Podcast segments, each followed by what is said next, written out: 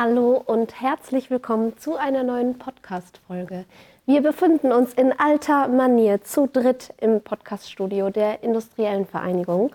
Heute erwartet euch ein View from the Top, der quasi, man könnte fast sagen, hautnah uns begleitet bis in die letzte Faser. Denn heute begleiten wir, heute begrüßen wir Herrn Silaf von der Lenzing AG. Herzlich ja, vielen willkommen. Dank. Dankeschön. Schön, dass Sie da sind. Ich gebe das Mikro weiter an Thomas. Danke, Daria, für die Einleitung. Herr Sieler, vielen herzlichen Dank, dass Sie sich Zeit genommen haben. Äh, große Freude, äh, Sie heute hier zu haben und mit Ihnen die Lenzinger ein bisschen besser zu verstehen. Ich darf Sie ganz kurz vorstellen. Sie, was, äh, was nicht immer sehr üblich ist, wenn man hier mit einem CEO eines österreichischen Unternehmens spricht. Sie haben eine wirklich traditionelle Managementkarriere eigentlich gemacht. Sie sind äh, technischer Chemiker, Chemical Engineering, wie man englischsprachig sagt ähm, aus Deutschland in Dortmund an der Universität gewesen und danach äh, zunächst mal zehn Jahre lang bei Unilever. Nicht? Okay. Interessiert mich dann auch sehr, ein bisschen zu hören, wie ähm, Management sozusagen Aufbauarbeit dort betrieben wird, wenn man aus der Technik kommt und sind dann eigentlich bereits in die Spezialchemie hinein. Ja, Spin-off von Clariant, große Schweizer, klassische Schweizer Stärke, Spezialchemikalien, Duftstoffe und jetzt dann seit ähm, 2020, ähm, nämlich äh, ich glaube im März 2020, ein einschneidendes Erlebnis für ähm, alle Weltenbürger, wenn man so möchte. Ähm, nicht nur ihre, ihr Eintritt in die Lansing, sondern vor allem natürlich der Eintritt der Covid-Pandemie. Und jetzt seit April 22 auch ähm, Chief Executive Officer ähm, der Lansing. Sie sind damals, als Sie 2020 gekommen sind, nicht allein gekommen. Ähm, kurz im Nachgang dazu auch Ihr jetziger Vorstandskollege, der Herr Skillich, ähm, der damals von der Mondi kam, ähm, also klassische auch Faser-Papierproduzenten und sind zu dritt im Vorstand ähm, mit dem Herrn Rainer, der auch sehr frisch und neu ist. Und ähm, daher der erste Themenblock immer für uns, quasi das Management ein bisschen zu verstehen, die Zusammenhänge, die Zusammenarbeit im Management. Mhm. Wie funktioniert das so, wenn man so neu kommt? Da sind dann noch natürlich Personen da. Damals der Dobotsky, der die Lenzing lange geführt hat. Dann gab es in der Zwischenzeit einmal den Herrn Prinzhorn, der sozusagen dann auch noch im Aufsichtsrat saß. Man kommt da neu hinein, man hat neue Mitarbeiter. Wie tut man sich da und wie findet man seine Rolle? Ja, also ähm, ich glaube, wir haben ja unterschiedliche Zeiten erlebt. Ne? Wie Sie es richtig sagen, 2020 mh, hm, war ja eine besondere Zeit auch für die Lansing. Wir hatten ein äh, sehr starkes Investitionsprogramm ja. äh, vor der Brust. Deswegen wollten wir uns auch im Vorstand entsprechend aufstellen haben deswegen ja auch unter anderem den Christian Skillich an Bord geholt, weil er mit einer ähm, großen Pulp-Erfahrung kam mhm. und unsere größte Investition war in dem Bereich Zellstoff-Pulp. Mhm. Haben uns da aufgestellt.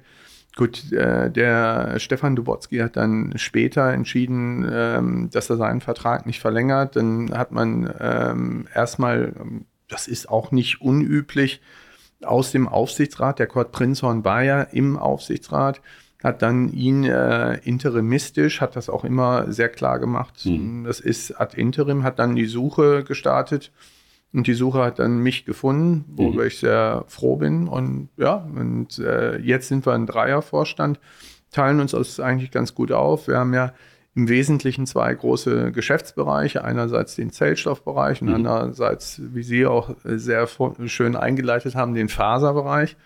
Und äh, dann haben wir natürlich auch äh, den, das Overarching, das Thema Finanz und deswegen den CFO. Mhm. Das ist eine Struktur, muss man schauen. Äh, ich glaube, das ist auch immer fluide, je nachdem, wo ein Unternehmen gerade ist, was, welche Akzente es setzen will. Okay. Und deswegen, ja, das ist unsere aktuelle Struktur. Sie haben gesprochen auch über die Investitionsprojekte, kommen wir später mhm. nochmal dazu. Die Lenzing ist, äh, hat natürlich ein, ein, starkes Standbein in Österreich, ist aber natürlich global diversifiziert, insbesondere mit ihren Standorten. Ähm, jetzt komme ich da in ein Management-Team hinein, übernehme neue Rollen und habe auf der ganzen Welt Standorte. Ich bin ständig unterwegs, stelle ich mir vor. Also das wird Sie treffen und auch Ihre Kollegen ähm, und insbesondere hier weit verteilt in der Welt, weil wir, wir reden über China, wir reden über Indonesien, wir sprechen über Brasilien. Ja. ja. Wie stelle ich mir das vor? Wie kommt man da überhaupt zusammen? Wie lernt man sich kennen? Also ähm, wir als Vorstand verbringen schon noch Zeit auch miteinander mhm. und wir haben auch bewusst uns, nehmen uns auch Auszeiten, wo wir mhm. ähm, auch, wir nennen es Klausurtagungen, wo wir einfach mal ja. zu dritt unterwegs sind ähm, und uns austauschen. ohne eine fixe Agenda. Das ist auch wichtig, mhm. weil gerade diese Zeiten, diese herausfordernden Zeiten äh, fordern auch ein, ein, gutes Team. Aber das haben wir jetzt auch gebildet. Also mhm. der, der, Christian und ich, wir sind jetzt vier Jahre zusammen, wir kennen mhm. uns sehr, sehr gut. Da, mhm. da brauchen wir nicht jeden Tag äh, uns auseinandersetzen. Beim, beim Nico Reiner, der ist jetzt seit einem Jahr ungefähr ja. da. Ja, das hat, äh, der musste den Kickstart hinlegen, weil wir natürlich auch direkt ähm, die Eigenkapitalmaßnahme hatten und als auch die, die Maßnahmen zu unseren Maturities. Also da waren wir beide auch sehr intensiv zusammen. Sie müssen sich das vorstellen. Da geht man zusammen auf eine Roadshow, präsentiert das den Investoren, den Banken. Mhm. Da sind sie Tag und Nacht zusammen. Da lernt man sich sehr schnell kennen. Mhm. Und ja, äh, es ist richtig. Wir haben einen eine globalen Footprint und zwar auch äh, was unsere Märkte angeht. Ja. Ähm, und von daher verbringe ich auch viel Zeit im Flieger.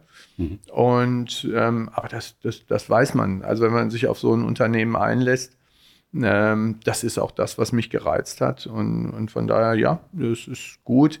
Und wenn man dann so eingespielt ist, wie wir eingespielt sind, müssen wir nicht immer in einem Raum sitzen, sondern ja. man ich glaube, das hat auch die Covid-Pandemie auch uns gezeigt. Ja? Also ich glaub, weiß es nicht, wie es in anderen Unternehmen sind, aber bei uns ist die Anzahl an Videokonferenzen extrem gestiegen. Ja, und man hat auch die Akzeptanz davon stark erhöht. Und das äh, ermöglicht ja das Arbeiten, egal wo ich bin, im, zusammen auch als Team. Jetzt habe ich vor, begonnen damit, ähm, Sie vorzustellen mit einer klassischen Managementkarriere, wenn man so möchte, mhm. in einem äh, großen Konsumgüterunternehmen Unilever, die traditionell dafür bekannt sind, dass sie sehr starke Managementausbildungen haben. Ähm, ist das etwas, was Sie total stark geprägt hat in Ihrer Form und auch heute? Und was mich dazu zusätzlich interessiert ist, da bekommt man sehr viel Feedback. Absolut, und ja. irgendwann kommt man ganz oben an. Mhm. Wie geht es dann mit dem Feedback weiter? Ja, äh, guter Punkt. Also Unilever war mein Start äh, in die Karriere. Es war, äh, war eigentlich eine witzige Anekdote, weil mhm. mein äh, Professor an der Uni sagte zu mir, Mensch, äh, bewerben sich mal bei Unilever, Sie kriegen da eh keinen Job weil sie werden zusammen mit den Wirtschaftswissenschaftlern und so weiter interviewt und die Ingenieure können sich normalerweise nicht so gut präsentieren wie die. Mhm. Äh, aber es ist eine super äh, Grundlage und wenn sie dann ein Interview machen bei BASF, Bayer, den typischen Chemieunternehmen, dann sind sie gewappnet. Mhm. So, es kam dann anders. Ich bin mhm. durch diesen Interviewprozess, das war damals ganz modern, es war ein Assessment Center. Ja ähm, äh, fast eher fast wie, wie Germany's Next Topmodel. Also ja. haben vier Runden und für dich habe ich heute kein Foto. Ähm, also diese starten mit 20 Personen und am Ende waren wir, glaube ich, zu dritt, die dann ein Jobangebot haben und mhm. dann dreht es sich tatsächlich um. Mhm. Das heißt, dann hat Unilever uns jeweils drei Positionen angeboten, wo wir äh, anfangen konnten. Ich habe dann im, im Bereich Waschpulver in ähm, Mannheim angefangen. Und ja, Unilever hat ein, ein wahnsinnig gute äh, Management-Ausbildung. Ich glaube, ich habe im ersten Jahr bestimmt 30, 40 Prozent meiner Zeit in Trainings verbracht. Ja. Und die Trainings gehen weit über ähm, das hinaus, was sie im, im Moment im Job machen. Also mhm. ich war Projektingenieur, kleine Anlagen gebaut, bin ja Chemieingenieur und habe dann aber Finanzausbildung gekriegt, mhm. Marketing. Mhm. Äh, was ich dann ja auch später in Unilever gemacht habe. Also ich durfte ja. auch eine, eine, kleine Marke betreuen, ähm, war auch dann im, im Marketing, Hardcore Waschpulver-Marketing äh, in Paris. Und das, das macht einen dann schon sehr, sehr breit. Ja. Äh, Unilever hat in der Tat ein, eine sehr starke und sehr gute Feedback-Kultur, die ich auch gerne äh, ähm, in unserem Unternehmen sehe, weil ich finde, Feedback ist, ist wirklich was Tolles, wenn man es auch verarbeiten kann. Also, und das, das braucht immer beide, denjenigen, der Feedback gibt, aber ähm, auch den, der Feedback nimmt. Man sagt ja, Feedback is a gift, also im Englischen, also es ist ein Geschenk. Ähm, ich habe das genutzt, ähm, finde es auch nach wie vor wichtig und wie Sie richtig sagen, je, je höher Sie kommen, umso schwieriger wird es. Mhm ich fordere das äh, auch von meinen Mitarbeitern ein. Mhm. Also ähm, ja, äh, ich, ich finde den, den Dialog, auch das Jahresgespräch, das sollte kein Monolog sein, auch wenn man CEO ist. Ja. Ähm, ich, bin, ich bin nicht perfekt, ich bin nicht fertig. Äh, ich hole mir gerne noch das Feedback von meinen Mitarbeitern. Natürlich kriege ich auch Feedback vom Aufsichtsrat. Mhm. Und dann, darüber kann man sich weiterentwickeln. Ja. Mhm. Sie haben gerade gesagt, das Jahresgespräch traditionell mit den Direct Reports, also mit mhm. den Leuten, die also direkt mit einem äh, in der Linie berichten. Wie viele, sind, wie viele Leute sind das bei Ihnen? Äh, wir sind im Moment, habe ich einen Direct Report von elf, glaube wow. Das ist sehr breit, also ja. fast untypisch breit, würde ich sagen. Ähm, mit der, hat das mit der, und jetzt weiterhin zur Lansing, vielleicht auch mit der Aufstellung der Lansing zu tun und mit diesen doch sehr breit, sehr weit integriert Bereich hinein in die Rohstofferzeugung ähm, über die Pulp-Seite. Ähm, kurzer Überblick, also Pulp, Faser, also Holzfaser. Ähm, wie, wie stellt sich die Lansing auf? Ja, fangen wir mal an, was macht die Lansing ja. überhaupt? Also ähm, ich finde unsere Produkte einfach oder unser äh, Hauptkernprodukt einfach sehr, sehr faszinierend. Mhm. Und wenn man an den Standort, also ähm, Lansing ist ja mhm. einerseits die Firma, aber unser Kernstandort ist auch in einem Ort namens Lansing. Mhm. Und dieser, ähm, das ist unser größter Standort. Und dort haben sie die komplette Kette, unsere komplette mhm. Kette auch an einem Standort. Das ist der einzige Standort, wo wir voll integriert sind. Mhm. Dort fangen wir an mit, mit dicken Baumstämmen. Mhm. Und aus diesen Baumstämmen holen wir die Zellulose äh, oder Zellstoff oder später sagen wir auch Pulp. Mhm. Das ist ungefähr an einem Baumstamm so zwischen 40 und 50 Prozent. Mhm. Der Rest ist, ist Energie. Ähm, das wissen wir alle, wenn wir ein Stück Holz in den Kamin mhm. äh, schmeißen, da ist jede Menge Energie drin. Mhm. Und diese Energie nutzen wir auch. Dafür haben wir ein äh, spezielles Verfahren, sodass wir am Standort selber in, in Lansing fast zu 95, 96 Prozent rückwärts integriert sind in Energie. Mhm. Nicht allein durch, den, ähm, durch die Herstellung des Zellstoffs, aber ähm, äh, zum großen Teil. Dann haben sie Nebenprodukte weiß nicht, ob das bekannt ist, aber wir stellen in unseren Prozessen äh, unter anderem auch Essigsäure da, die für Essiggurken in Österreich auch genutzt werden. Also wir gehen sogar unter die Haut. Also wir, ähm, Sie können, glaube ich, in Österreich selten Essiggurken essen ohne Lansing. Mhm. Gut, und dann machen wir aus dem Zellstoff, machen wir diese Fasern. Da haben wir im Wesentlichen zwei Prozesse. Einerseits den Viskose-Modalprozess, da geht es wirklich um eine chemische Umwandlung der mhm. Zellulose, aber eine sehr nachhaltige Umwandlung. Und dann haben wir den, den Lyocell-Prozess, der ist wirklich eine physikalische Umwandlung. Mhm. Das heißt, wir lösen einfach den Zellstoff und spinnen dann den Faden. Das heißt, aus einem riesen dicken Baumstamm machen wir hinterher eine sehr, sehr dünne Faser. Mhm. Das ist unser Geschäftsmodell. Die Fasern gehen dann in unterschiedliche Bereiche, in, in Anwendungen, sowohl im Kleidungsbereich, also Sie kennen es hoffentlich, auch wenn Sie einkaufen gehen, dass Sie die, wir vertreiben unsere Fasern dann unter anderem unter dem Markennamen Tencel mhm. oder Ecovero. Ich mhm. sehe Nicken, das ist gut. Ja. Ähm, und wir haben sie aber auch im, im Fließstoffbereich. Also mhm. wir, wir machen Wischtücher, Babycare, aber auch Homecare. Mhm. Und wir verkaufen auch zum Teil unseren Zellstoff als, als Rohstoff.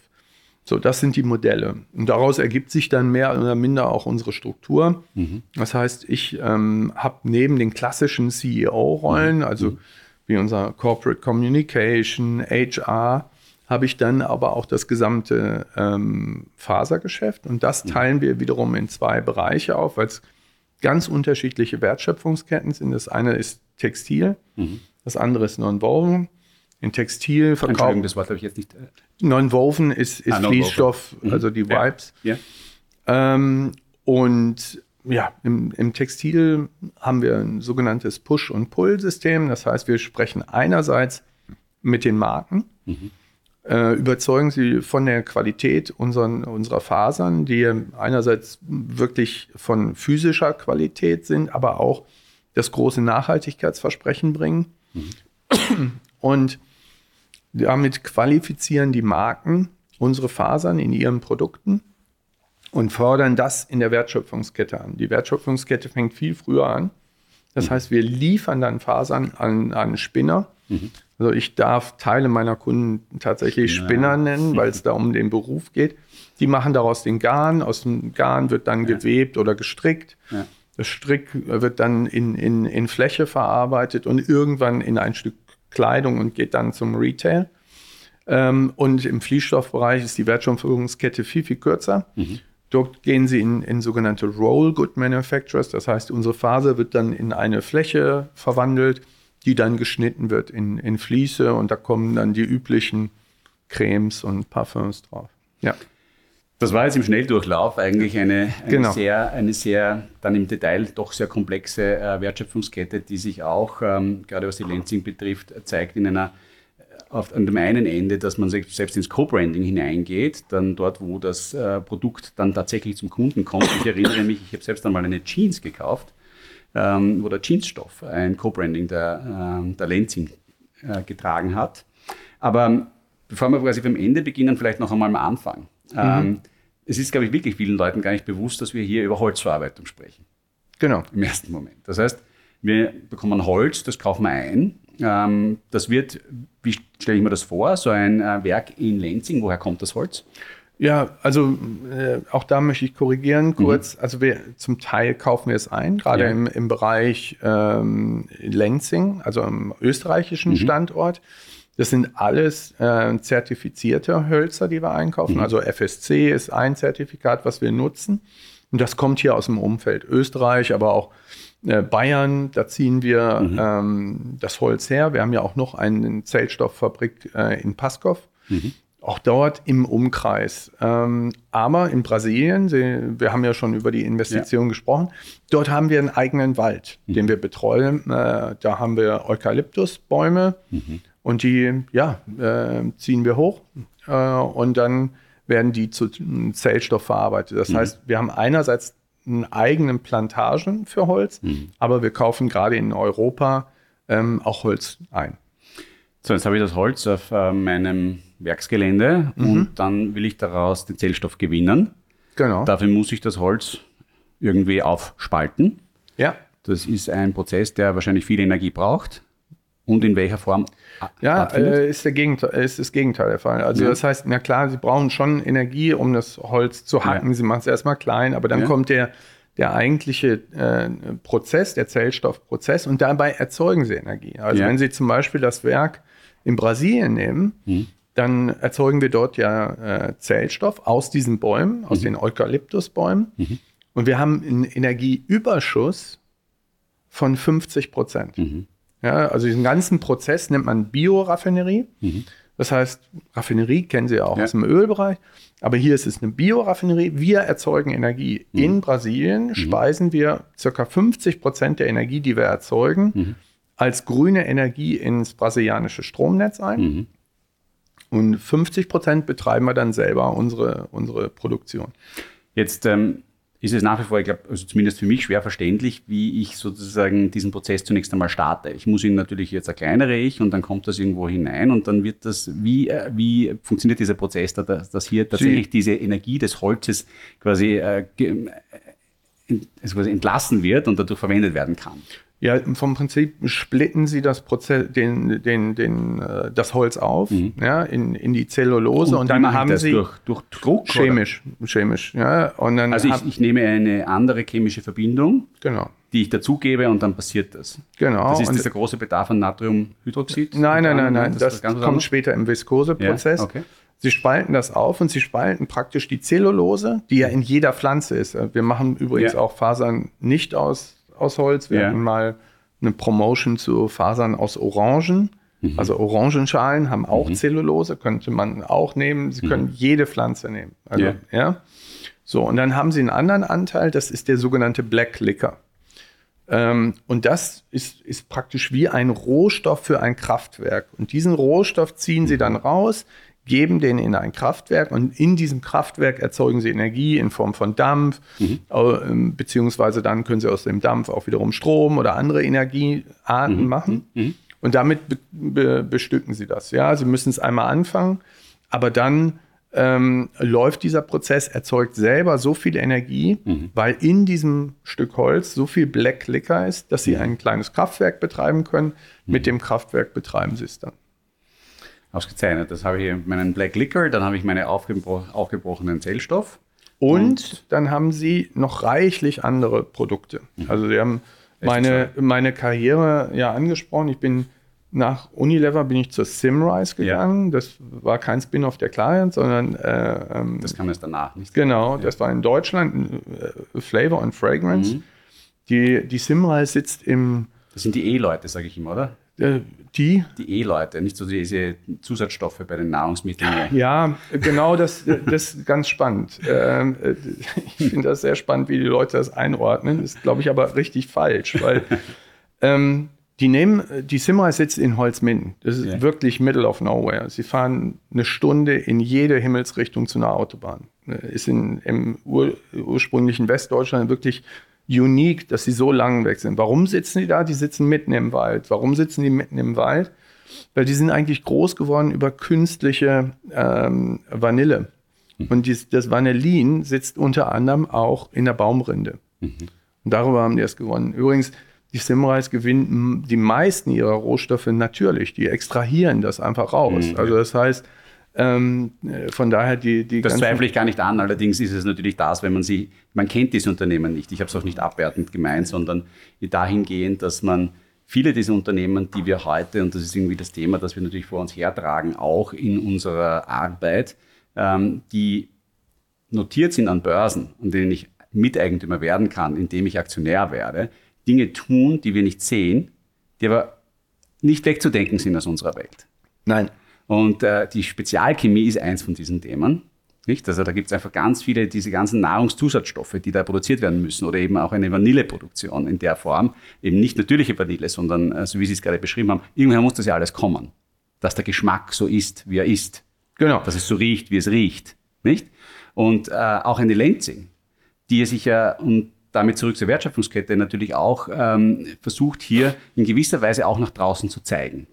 Indem sie, wenn sie dann ihre Fasern hat, im Co-Branding mit den tatsächlichen Herstellern von Textilien geht, um, äh, wenn man so, mit, so ein Lansing Inside, ähm, wenn genau. man so möchte, ähm, hier zu zeigen, um eine, ich nehme an, ein Wertversprechen auszudrücken an den Kunden. Äh, absolut. Also äh, nehmen wir es doch mal in dieser Runde. Ähm, ich nehme mal an, dass wenn Sie Kleidung kaufen, das Thema Nachhaltigkeit auch für Sie eine Rolle spielt. Mhm. Will ich jetzt einfach mal hoffen, nehme ich einfach mal an. Dann haben Sie eine große Challenge. Mhm.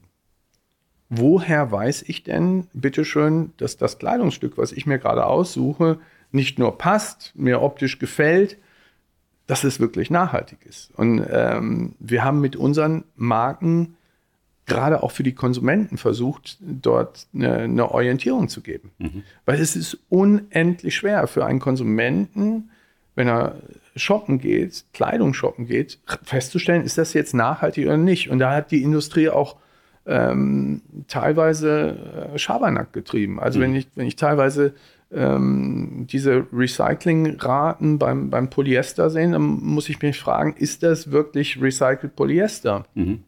Und wenn ich dann weiß, dass oft dazu noch nicht mal gefüllte Flaschen zerkleinert werden. Mhm. Das heißt, es wird eine Flasche produziert, die ich zerkleiner, um es dann hinterher Recycling zu nennen. Das war, glaube ich, dem Verbraucher nicht bewusst, als er die Jeans mit Recycled-Anteil äh, gekauft hat. Mhm. mhm. Sondern wir haben mit, mit Tencel jetzt eine Marke geschaffen. Das heißt, um das kurz nochmal quasi Revue zu lassen, also eine noch nicht benutzte Flasche, die ich am Ende des Tages einfach zukaufe, um sie wieder zu zerkleinern und dann zu sagen, ich genau. habe ein recyceltes Material verwendet. Genau, weil Verbraucher das Thema Recycling positiv bewerten. Wir übrigens auch. Wir fördern ja. das. Wir ja. wollen die Kreislaufwirtschaft, aber bitte eine ehrliche. Ja. Das heißt auch wirklich Textil zu Textil. Hm. Und hier haben wir natürlich eine Riesenherausforderung. Aber lassen Sie mich einen Moment noch bei, bei, bei Tencel bleiben. Das heißt, wir haben eine Marke geschaffen mhm.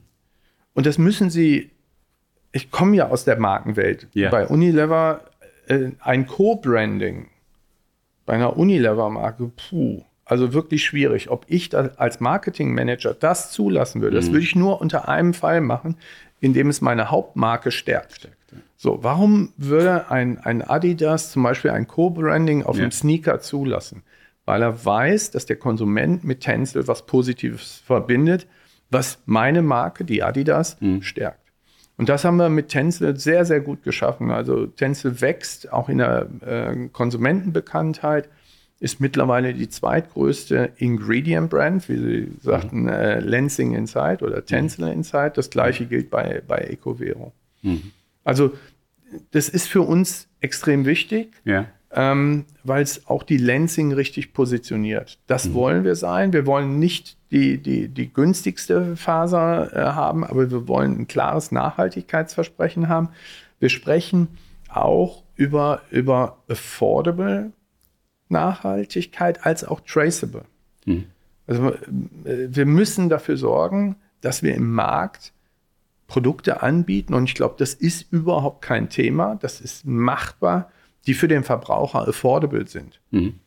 Also wenn Sie heute eine nachhaltige Faser ähm, aus, dem, aus dem Hause Lansing kaufen und daraus ein T-Shirt produzieren und das vergleichen mit einer nicht nachhaltigen, her, nachhaltig hergestellten Faser, ja. dann reden Sie beim Preisunterschied im T-Shirt im Cent-Bereich. Mhm. Jetzt gucke ich mal in die Runde. Ich glaube, unsere Einkaufsentscheidung bei einem T-Shirt dreht sich nicht um Cent, ja. sondern ja. Da, das, das kann man darstellen. Natürlich wird auch heute von Marken Nachhaltigkeit dazu benutzt, äh, selber ein Premium zu erzeugen. Aber unsere Aufgabe ist auch, und dafür setzen wir uns ein, Affordable Sustainability. Das zweite ist, dass wir Traceability haben. Mhm. Das heißt, es wird auch vom Gesetzgeber immer mehr kommen, dass dieser Humbug auch mit falschen Versprechungen, mhm. also ist es wirklich carbon neutral, mhm. ist auch das drin, was wir versprechen. Mhm. Wir haben selber erlebt, mit dem Erfolg von unserer Marke kamen, kamen auch Nachahmer. Also es wurden Label mhm. mit Ecovero und da war aber kein Ecovero drin. Mhm. Wir können es aber prüfen, sowohl mhm. chemisch, das heißt, wir haben einen Tracer drin, wo wir gucken können, ist ein Produkt wirklich mit Ecovero okay. äh, hergestellt, als auch digital. Also wir nutzen Blockchain, wir nutzen mittlerweile auch künstliche Intelligenz. Und das ist sehr, sehr wichtig für die Marken auch nach vorne, mhm. weil sie werden äh, sehr zeitnah schon auch vom Gesetzgeber in die Pflicht genommen, nachzuweisen, ist das, was du auf deine Jeans schreibst, auf dein Shirt schreibst, auch nachvollziehbar von den, von den Ingredients, die du nutzt. Und die Faser ist natürlich eine Hauptingredient in, mhm. in einem Kleidungsstück oder in einem äh, Wischtuch. Und da ist die Lansing jetzt mit diesem, äh, mit der Traceability hervorragend aufgestellt ist ein interessantes Thema jetzt die für einen Hersteller, der ja nicht unmittelbar ähm, seine Produkte an den Kunden vertreibt, sondern immer über einen Verarbeiter am Ende, ähm, diese, diese Branding-Thematik aufzubauen. Das ist auch nichts, was von heute auf morgen passiert. Ähm, ist, ähm, wie lang reicht das zurück? Kann man das ungefähr sagen, seitdem das quasi Markenbestandteil oder quasi Unternehmensbestandteil der Lenzing ist? Ähm, genau kann ich Sie nicht sagen, ja. aber um eine Marke aufzubauen, reden Sie über Jahre bis Jahrzehnte. Ja. ja äh, und das ist einerseits ein Nachteil, andererseits für uns natürlich auch ein Schutz, weil wir sind äh, mit dieser Marke mm, und unserem Markenportfolio sind wir einzigartig. Es okay. gibt andere Hersteller ja. von Viskose oder auch von Lyocell, aber die haben dieses Markenprofil nicht. Mhm. Und sie können heutzutage also eine, eine Co-Branding-Marke können Sie nicht so schnell aufbauen. Sie können andere Marken, klar, das kennen wir im, ja, als Konsumgüter, kennen wir das, ja. eine Marke aufbauen. Das kostet aber so viel Geld, das würden Sie im Ingredient-Bereich nicht machen. Was ich durchhöre, und dahin ging meine Frage, ist, dass Sie sozusagen strategisch äh, weiterhin auf dieses Thema setzen, ähm, das ja nicht, natürlich nicht ganz einfach umzusetzen ist, in einer, in einem beides zu sein, nämlich einerseits natürlich ein äh, B2B-Unternehmen, wenn man so möchte, das aber gleichzeitig auch noch eine Konsumentenmarke äh, mitbetreiben muss, wenn man so möchte. Das ist eine große Herausforderung fürs Management. Ähm, aber das scheint strategischer Kern zu sein und zu bleiben. Absolut. Ähm, ich würde es auch anders formulieren. Ich, mhm. ich, muss es nicht, ich will es. Mhm. Weil es ähm, für uns eine sehr gute Möglichkeit gibt, auch ein, äh, unsere Produkte sehr profitabel zu auch im Markt zu platzieren. Weil der, der, der Endkunde weiß, was er bekommt. Mhm. Die Marke weiß, was er bekommt. Wir können somit einen, einen sogenannten Pull-Effekt im Markt mhm. äh, erzeugen. Also für uns ist es nicht eine, eine Pflicht, sondern es ist für uns absolut eine gewählte Strategie, die wir für richtig halten. Genauso wie wir an, an unserer Positionierung zur Nachhaltigkeit festhalten. Das mhm. ist die Lansing, das ist in unserer DNA. Mhm. Das werden wir auch weiterhin tun.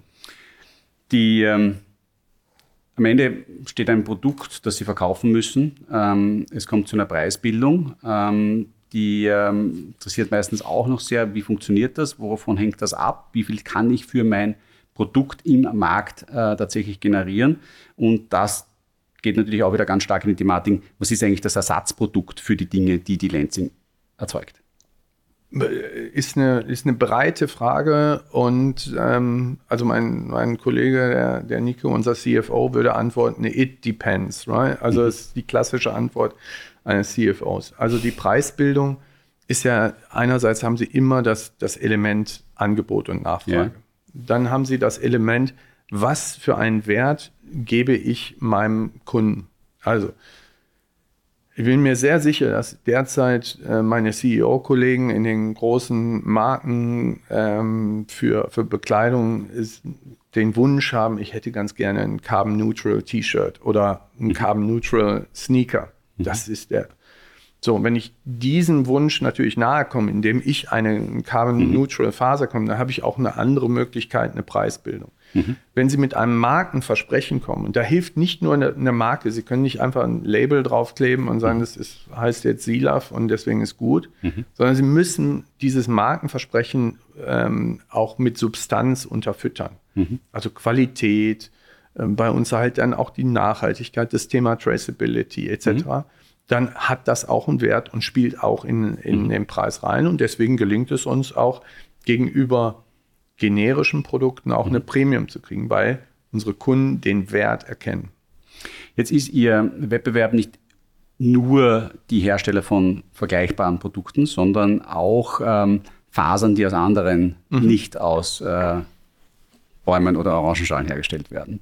Ähm, ist das ein großer Treiber? Ich verstehe das Thema Baumwolle als Hauptwettbewerbsfaser, wenn man so möchte da gibt es irgendwie ein Thema, das kann man nicht allzu weit mehr ausdehnen. Das heißt, die Lansing setzt sehr stark darauf, dass es hier irgendwann einmal eine, eine wie soll ich sagen, Angebotsknappheit geben wird und dadurch quasi diese Fasern, auch die die Lansing produziert, ähm, einen größeren Anteil haben wird an dem, was insgesamt an Fasern auf dieser Welt verbraucht wird. Ja, der, der, Fasermarkt hat ein natürlich eingebautes äh, Wachstum und das mhm. ist relativ einfach, das ist unser Populationswachstum. Ja plus auch die, die Steigerung des mittleren Einkommens. Mhm. Ja, so, und jetzt gehen Sie mal davon aus, dass der Markt an sich, der Fasermarkt, wird so, und jetzt rede ich nur Textil, zwei bis drei Prozent wachsen. Mhm. Non-Woven sogar stärker. Mhm. Also die Fließstoffe. Ja.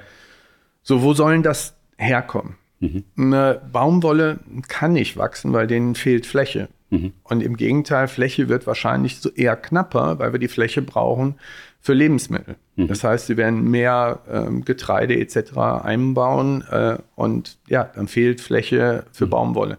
Wolle ist auch keine Lösung. Das heißt, am Ende des Tages haben sie zwei große Felder. Da ist einerseits der, die ölbasierte Faser, mhm. also Polyester im Wesentlichen und äh, die sogenannten Wood-Based Cellulosic Fibers, also das äh, sind dann die Viskosen, Lyocell etc.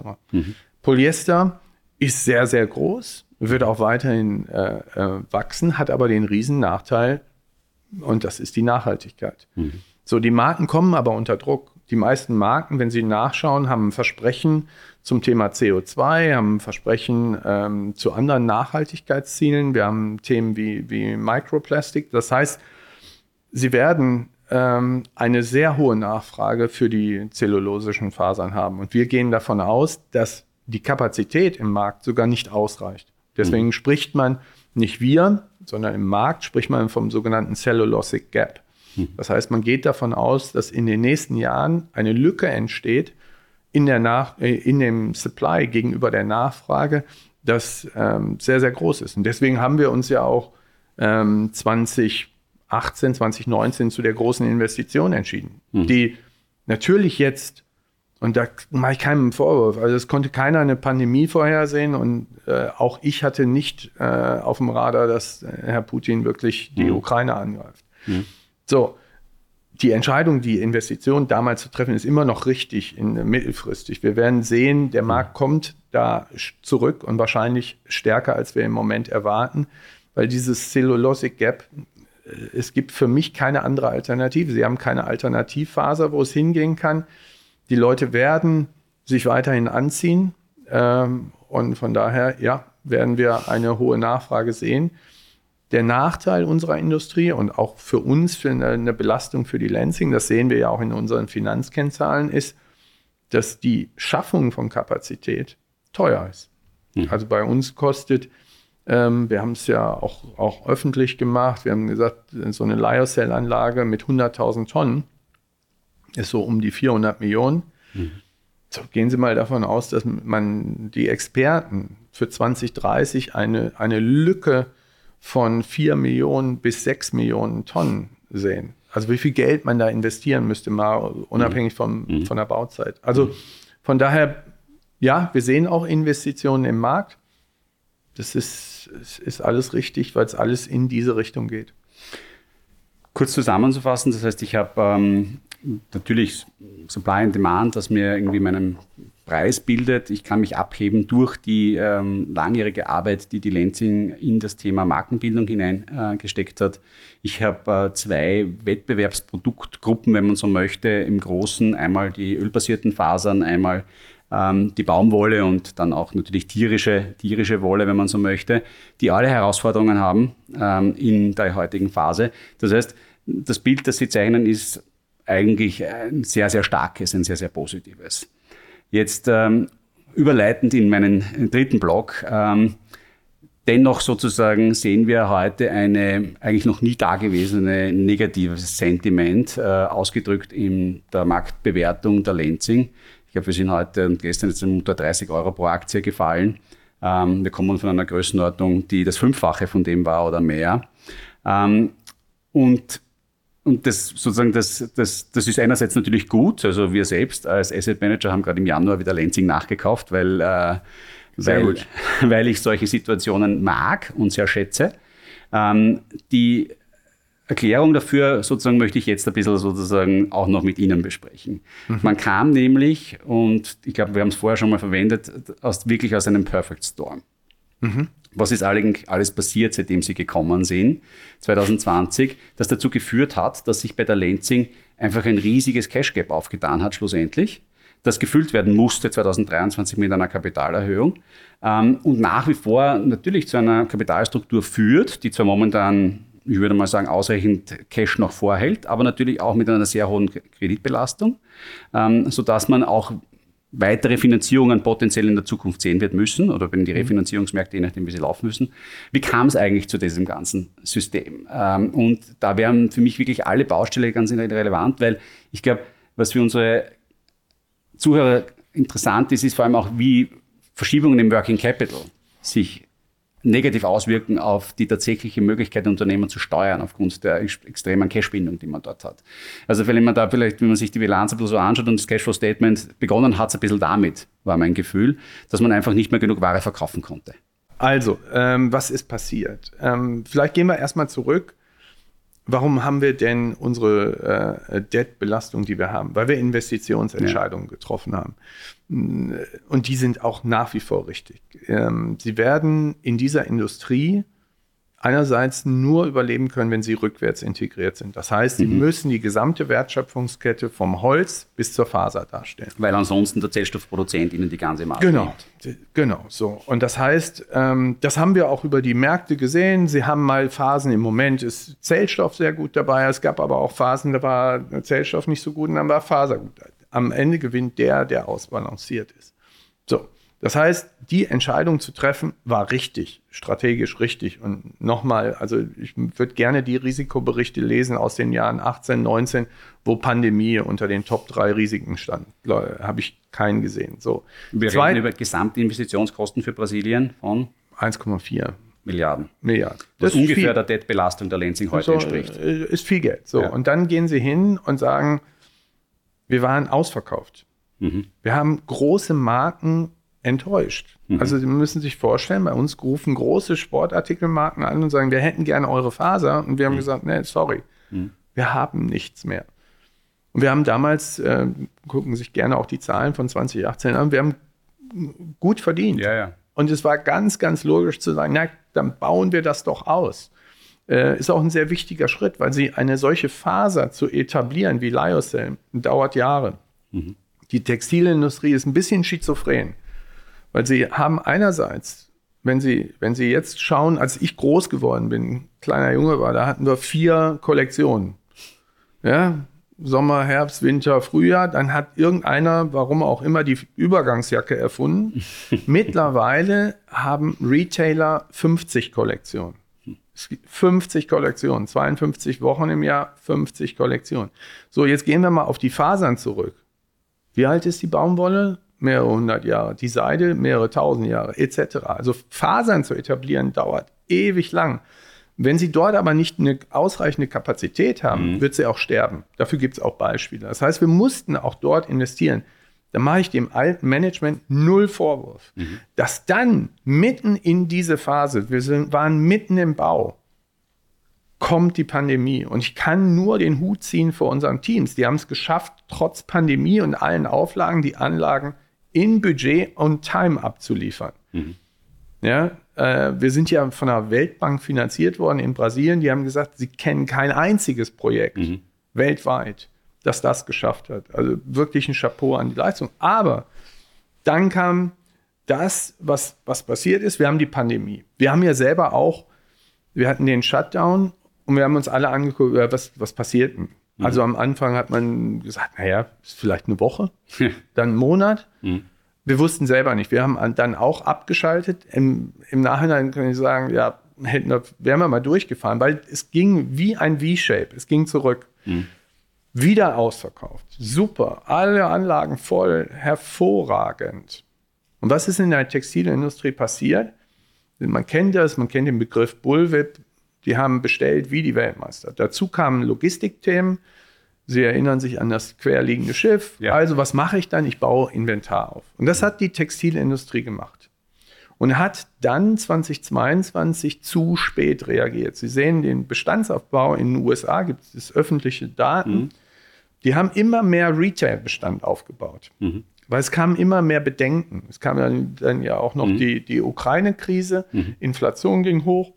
Und auf einmal riss das ab. Und zwar innerhalb von Wochen innerhalb von Wochen fingen Bekleidungsretailer und Brands an, Order zu canceln. Mhm. Was Nicht, dazu führt, dass natürlich automatisch bei Ihnen das Inventory hochgeht. Also genau. Die, der so, der, das Inventory ging in der ganzen Wertschöpfungskette hoch und wir hatten von einem Tag auf den anderen einen Rückgang beim Auftragseingang. Gleichzeitig sind ja in Europa die Kosten durch die Decke gegangen. Ja? Und wir reden heute immer noch über Energiekosten, die fünfmal so hoch sind wie in den USA. Mhm. Darüber spricht keiner mehr groß. Mhm. Aber wir haben einen wirklichen Wettbewerb, Nachteil. Jetzt mhm. sind wir großteils rückwärts integriert.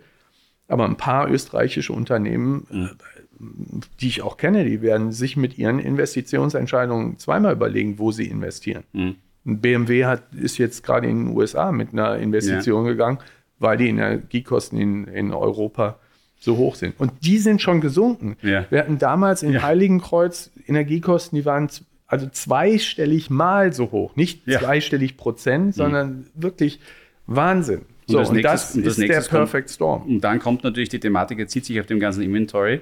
Ich genau. muss es oder versuche es irgendwie loszuwerden und erzeugt Druck auf den Preis. Ähm, die Operating Margin, glaube ich, hat, ist stark unter Druck gekommen. Genau. Ähm, ja, und dann habe ich die ganzen Investitionskosten. Dann fehlt mir das Geld, dann brauche ich eine Kapitalerhöhung. Genau. Dann kündige ich 2022 die Dividende an, streiche sie 2023 wieder. Und dann ist der Anleger da draußen verunsichert. Kann man das so nennen? Ich glaube schon, dass der Anleger verunsichert ist, weil auch, auch wir haben ja in einen Markt gekommen. Wir haben, glaube ich, schon immer kommuniziert, wir haben sehr, sehr geringe Visibilität. Mhm. Und das war auch so. Ja.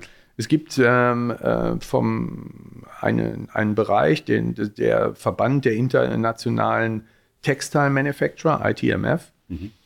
Und die haben eine Kurve. Da zeigen die einerseits, da werden die CEOs der Textilindustrie gefragt, wie geht es mir heute und wie geht es mir in sechs Monaten? Mhm.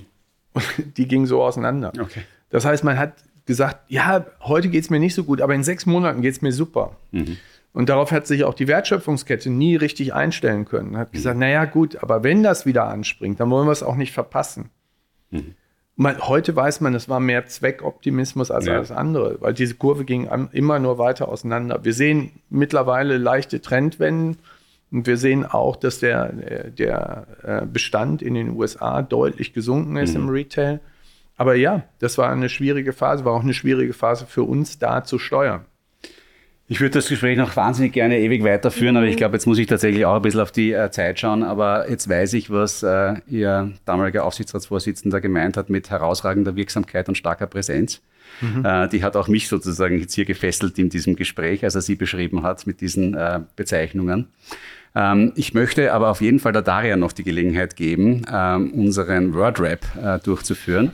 Und dementsprechend bitte Mikro zu dir, Daria, und der Herr Silaf ist jetzt ganz deins ohne viel drumherum zu reden.